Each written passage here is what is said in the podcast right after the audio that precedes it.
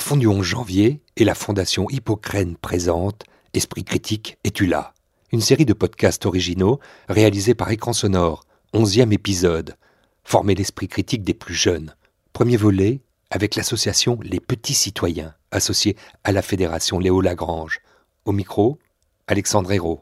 Ce qu'on retiendra de cette journée, c'est d'abord la foule immense, unie, parfois émue et parfois joyeusement bruyante. La spontanéité d'une foule anonyme, le peuple de France dans toute sa diversité s'est levé aujourd'hui. Racisme, préjugés, théorie du complot, antisémitisme, éducation aux médias, laïcité. Est-ce qu'il ne faudrait pas qu'on fasse quelque chose ensemble? S'il y a une date Catherine Jacquet, qu'il faut peut-être retenir pour évoquer euh, l'histoire des petits citoyens. C'est 2001. 2001, la naissance de l'association, et 2001, la naissance de notre journal d'opinion, qui s'appelait à l'époque La Quotidienne, qui s'appelle l'Hebdo aujourd'hui, pour tous les enfants de 7 à 11 ans. C'est vraiment euh, l'écriture, l'accessibilité gratuite euh, aux sujets divers de société qui existent. Je vous invite à aller sur notre site, vous abonner gratuitement et de recevoir tous les lundis par mail. Il y a eu des pionniers, alors, euh, dans l'éducation aux médias, dont font partie les petits citoyens. Ah, les petits citoyens, on peut vraiment dire que ce sont des pionniers sur ces thématiques-là. Les droits de l'enfant aussi, il y a eu 30 clips qui ont été faits à l'époque en 2006 euh, pour les 30 ans de l'anniversaire de la Convention, avec des personnalités, Noah, etc., qui sont en ligne sur notre site. Euh, oui, pionnier, c'est vraiment le mot qui résume les fondamentaux de l'association.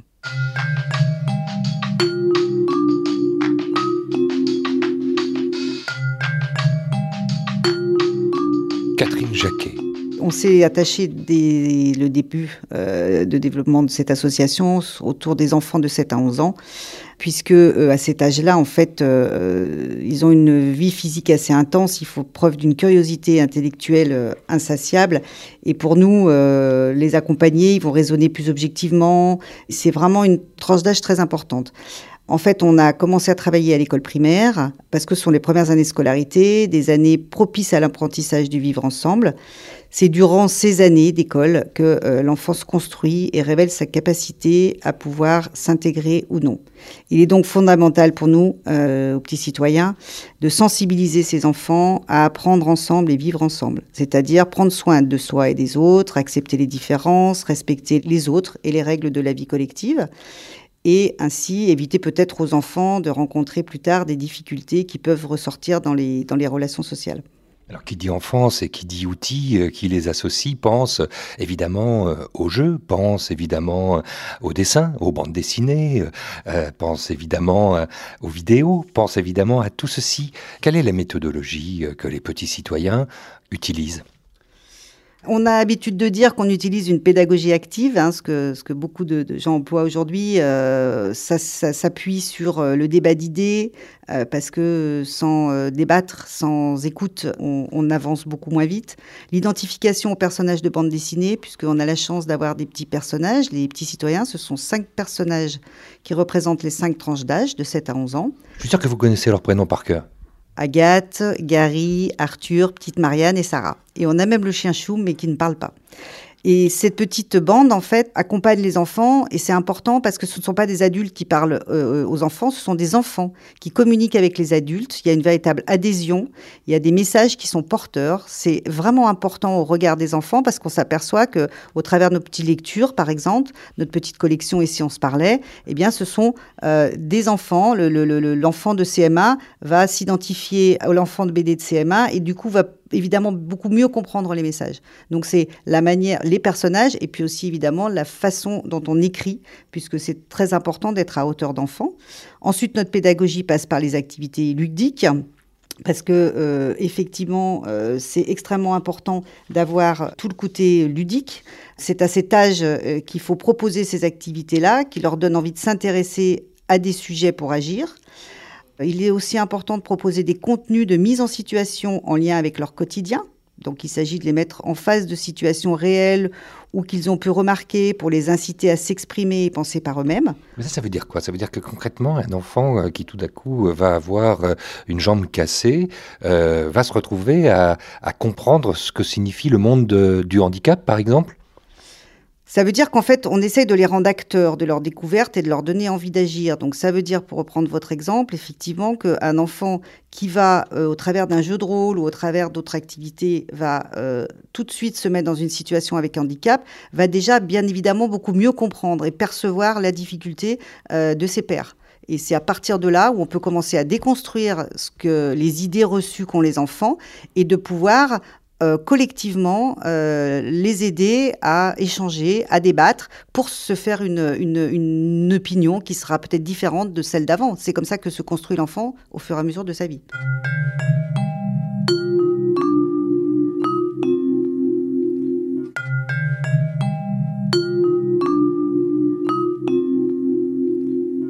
Et ça, ça veut dire, Catherine Jacquet, qu'il y a peu de sujets qui ne sont pas abordés, même les sujets euh, parfois qui fâchent. Alors, on aborde tous les sujets et surtout tous les sujets à cette tranche d'âge, parce que euh, on a tendance à penser que euh, ça peut être violent, ça peut être compliqué, mais ce qui est encore plus violent, c'est de ne pas parler, de ne pas échanger et de ne pas euh, permettre cette ouverture d'esprit.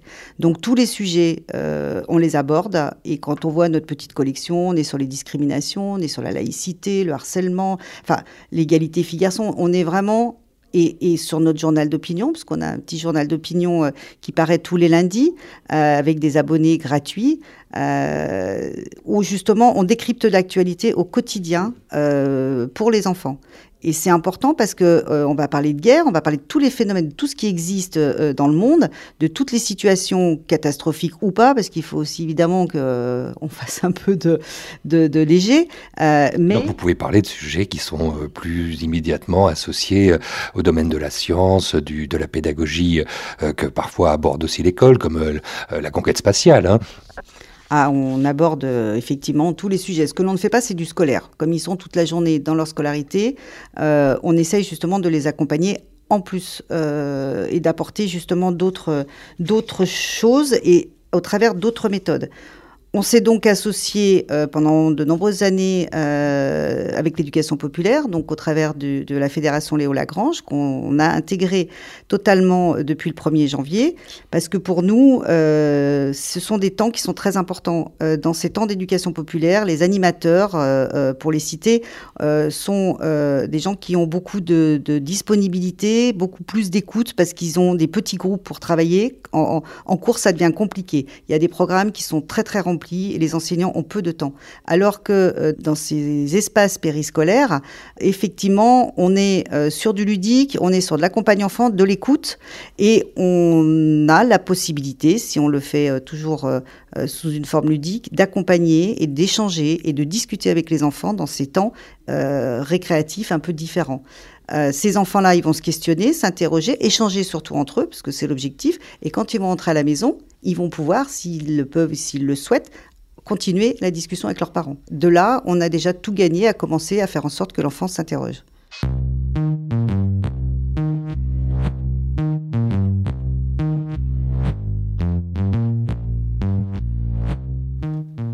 Un mot sur le travail que vous faites avec Pascal Desclos de l'agence Valorémis, ici Catherine Jacquet, avec les petits citoyens. Alors avec Pascal, on a euh, construit depuis plusieurs années euh, des jeux éducatifs. Euh, ces jeux éducatifs qui permettent à l'ensemble des professionnels de, de, débattre avec une classe entière, car la notion de groupe est très importante à cet âge-là on travaille ensemble en fait. On est euh, de pair sur euh, l'objectif le, le, du jeu, la pédagogie, euh, la méthode. Euh, et Pascal euh, se présentera mieux que moi, mais est un, un diamant sur ce sujet-là. C'est une personne incroyable, géniale.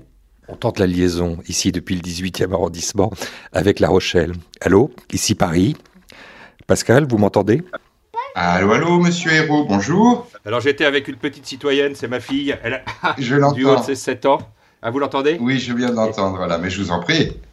Et, et, et, et finalement, j'ai essayé de transformer euh, la chambre en, en studio d'enregistrement pour faire euh, cet appel post, euh, post-pandémie, on est d'accord? Oui, tout à fait. Et j'ai essayé d'adapter euh, finalement un discours un peu savant, c'est-à-dire tout ce qui tourne autour de, du socio-éducatif, qui est un peu votre domaine, oui. à Valorémis. Euh, je viens de parler de vous avec euh, Catherine Jacquet, des petits citoyens. Très bien, chère Catherine, en effet.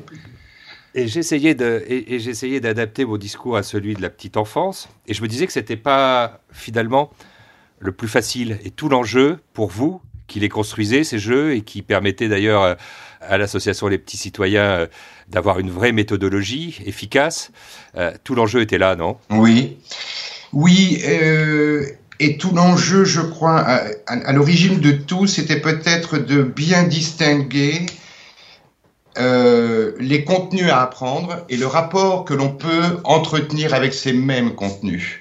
Autrement dit, de bien travailler la distinction entre s'instruire et s'éduquer. Souvent, les, professionnels de l'éducation populaire, pour trouver de la, de la légitimité, voire de la crédibilité, ont tendance en fait à aller chercher beaucoup d'éléments de connaissance à transmettre et ils se retrouvent positionnés comme des professeurs. Alors même que l'enjeu serait euh, de travailler en lien avec des instructeurs quels qu'ils soient, éducation nationale, justice, euh, médias, etc. Et par contre, l'éducation populaire serait là pour réinterroger le rapport que l'on entretient avec les apprentissages que l'on vient euh, de recevoir de la part d'un intervenant dont le métier est de transmettre des connaissances. Et avec Catherine, vous avez dû voir les, les différents supports euh, que j'ai accompagnés dans leur conception, euh, notamment les supports, les qui dit quoi. L'objectif était... Qui dit quoi? Qui dit quoi? Voilà, K-I-D-I-K-O-I. Euh, première collection donc on a créée avec Catherine. Ce sont des jeux de cartes, de questions ouvertes. Autrement dit, ce Très ouverte. Il n'y a pas les réponses. et il n'y a pas les réponses. Je l'ai, ce jeu, Oh, dans la main. très bien. Juste, pas juste, d'accord, pas d'accord. Il y a même des questions très très larges. Aimer, ça veut dire quoi? C'est ça.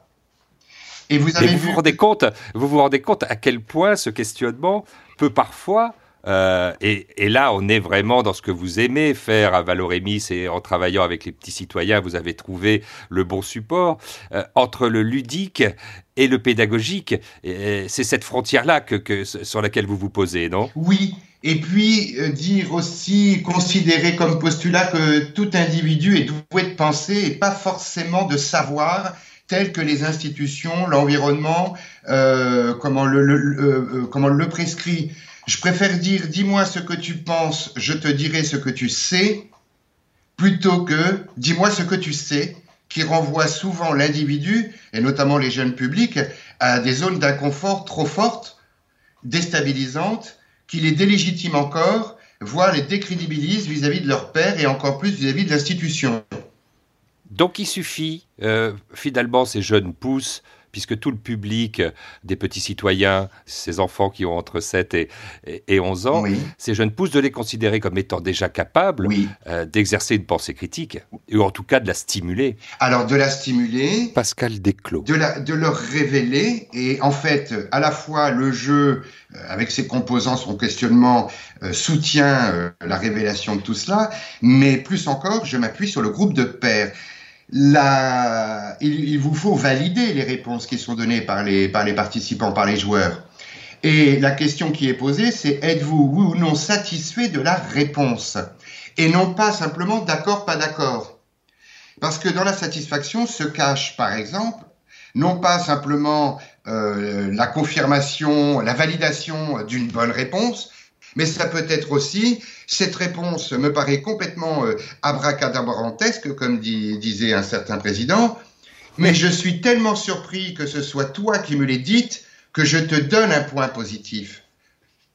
Du coup, on revient à l'esprit critique. L'esprit critique, c'est prendre du recul et faire un effort de lucidité sur soi et sur l'autre.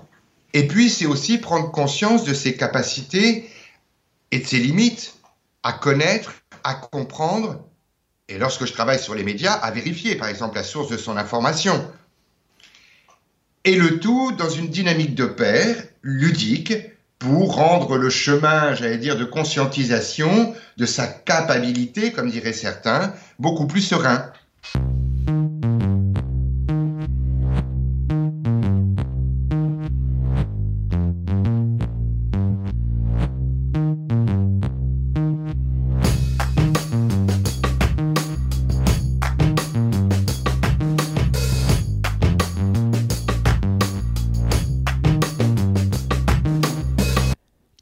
Euh, parce que dans ces euh, outils, euh, vous avez aussi utilisé ce que nous, on aime bien dans cette série Esprit critique et tu là, c'est-à-dire les micros. Et, particulièrement, je pense à celui qui est à côté de Toulouse et qui s'appelle Stéphane, Stéphane Talari, qui est là aux côtés de, Céline Trey et qui anime des ateliers radio avec les enfants.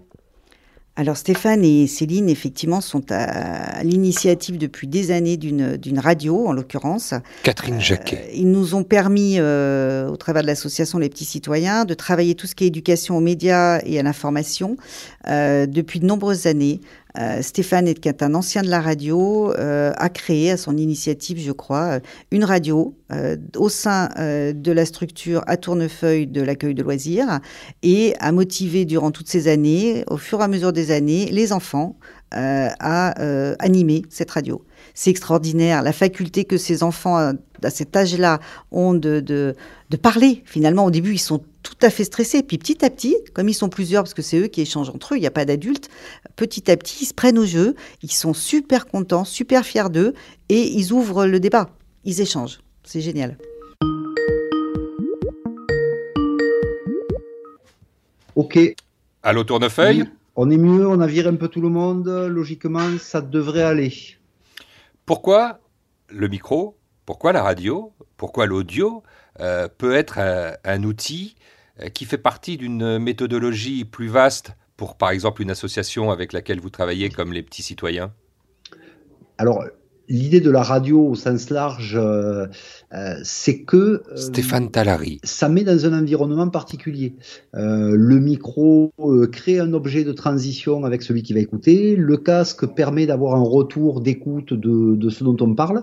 et puis finalement, ça permet de se concentrer sur le contenu de ce qu'on dit et aussi sur la forme qu'on y met. Euh, donc ça permet aux enfants de, quelque part de d'avoir une espèce de cadre, hein, un cadre qui n'est pas forcément dit au départ, mais qui permet à un moment de euh, d'être face à soi-même déjà dans un premier temps et se dire voilà qu'est-ce que je vais dire au micro, comment ça va être entendu, puis qu'est-ce que je véhicule? Et d'où l'importance des mots.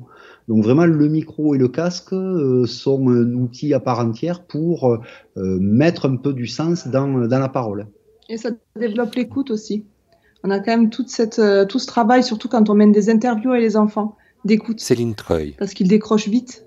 Et que quand ils posent une question, on a vraiment, euh, dans le travail de préparation de l'interview, euh, tout ce côté-là où on leur demande d'être hyper attentif à ce qui est dit pour pas reposer une question à laquelle on aurait répondu avant. Et c'est des notions qui sont pas évidentes pour les enfants, et même pour les jeunes, et voire même pour les adultes. Hein. Et du coup, c'est vrai que la, radio, ça nous permet, ça nous permet de travailler ça aussi, de travailler l'écoute. Il y a cette écoute, il y a le côté ludique aussi, euh, pas que pédagogique, j'imagine. Oui, nous, on est des animateurs, on n'est pas des éducateurs, on n'est pas des journalistes professionnels, on n'est pas des professeurs. Euh, l'idée dans toutes nos activités, c'est de passer par la notion de plaisir et d'envie. Euh, et puis finalement, au travers de cette envie qu'a l'enfant de jouer, finalement, à être un journaliste, eh bien, on arrive à leur amener des notions, on arrive à, développer quelque chose euh, en termes pédagogiques euh, qui fait que finalement, il va être dans une forme d'apprentissage. Euh, qui est l'apprentissage de, bah, de l'écoute de l'autre, de, cerner ce qu'on a envie de dire, le, rapport à l'information, le rapport au monde. Et tout ça se, s'amène naturellement parce que d'abord, il y a le plaisir de jouer sur lequel on s'appuie. Et puis, il y a cette, cette idée-là qu'il faut euh, éveiller, euh, affûter, affiner peut-être leur esprit critique. Oui, oui, c'est sûr, parce que du coup, euh, il y a la recherche quand même. C'est-à-dire qu'on le dit souvent, la radio, c'est de l'écriture, beaucoup. Et, et, du coup, c'est de la recherche, c'est d'aller vérifier les, informations, c'est de créer des rubriques. Enfin voilà, il y a vraiment un travail de, de fond et de à la fois se poser les bonnes questions et aller chercher les bonnes réponses sur le développement de cet esprit critique, moi, il y, a un, outil dont je me suis énormément servi et qui sert encore à pas mal d'animateurs sur le terrain en, radio. Euh, c'est toutes les cartes, euh, les, qui dit quoi, les choses comme ça, qui permettent euh, de, créer du débat entre les enfants et donc d'affiner un petit peu le fait d'écouter les arguments des autres et d'affiner ses propres arguments c'est un outil qui, est très simple et qui en même temps est très très productif en termes de, capacité à débattre de l'enfant. C'est important, euh, Céline et Stéphane, pour vous de travailler avec les plus petits, ceux qui ont là entre 7 et 11 ans. C'est, c'est là que ça se fait, non? C'est fondamental aujourd'hui, c'est-à-dire que là on est, euh, et on le voit bien, hein, tout le monde fait les mêmes constats, qu'on est dans un monde euh, dans lequel l'accès à l'information est multiple, euh, on est même euh, abreuvé d'informations euh, et abreuvé aussi de fausses informations. On travaille beaucoup mm. sur la notion de fake news. Et là, effectivement, c'est c'est pas un moment où les jeunes auraient tendance, selon certaines études, à se détourner de l'information. C'est justement au moment où, où un enfant s'intéresse au monde qui l'entoure, à partir de 7 ans en gros, hein, où là l'enfant commence à se poser des questions un peu de fond. C'est à ce moment-là qu'il faut commencer à en parler parce que le processus de se forger une opinion, de comprendre le monde qui l'entoure, c'est un processus assez long et donc il vaut mieux le commencer relativement tôt. Puis c'est comme la musique, quand on a commencé tôt, eh ben, on est beaucoup plus éveillé arrivé à l'âge adulte.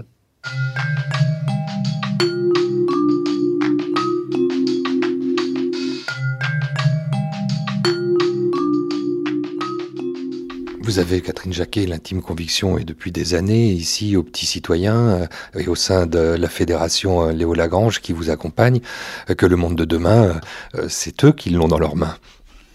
Ah oui, le monde de demain, c'est pour ça que oui, c'est pour ça que les petits citoyens, effectivement, c'est des petits citoyens qui vont devenir grands et c'est des citoyens tout court. C'est pour ça qu'on travaille aussi beaucoup autour des compétences psychosociales. Euh, euh, on a beaucoup d'outils autour de l'estime de soi sur les, enfants de CP. Euh, ce sont vraiment des sujets qui sont incontournables. On aide les enfants à grandir. Il faut que l'enfant il se sente au départ bien dans sa peau. Il faut effectivement qu'on puisse leur permettre de grandir sereinement et heureux. Donc pour ce faire, euh, le plus on les accompagne, le plus ils s'enrichissent de la vie des autres, euh, le plus ils peuvent euh, s'exprimer, le mieux ça leur permettra d'éviter des risques de demain qu'ils pourraient rencontrer.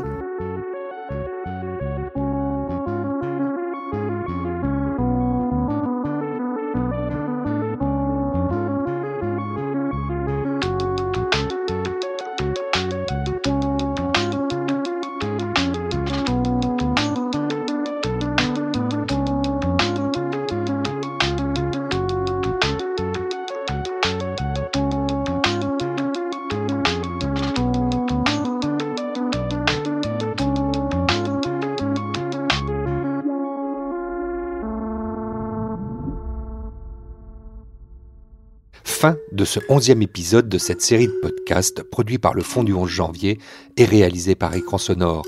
Remerciements à Catherine Jacquet, directrice générale des Petits Citoyens, Stéphane Talary et Céline Treuil de la Fédération Léo Lagrange à Tournefeuille et Pascal Desclos, fondateur de Valorémis.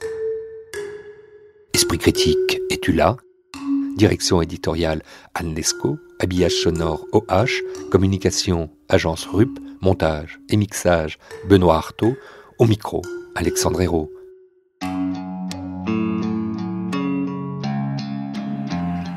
Si vous avez liké, partagé ce podcast hébergé par Aosha et présent sur toutes les plateformes de podcast et agrégateurs. Et rendez-vous sur le site de l'association www.lespetitscitoyens.com. En attendant, bel été sonore à toutes et tous. Retrouvez toutes les semaines de l'été deux podcasts de la collection en nouvelle diffusion.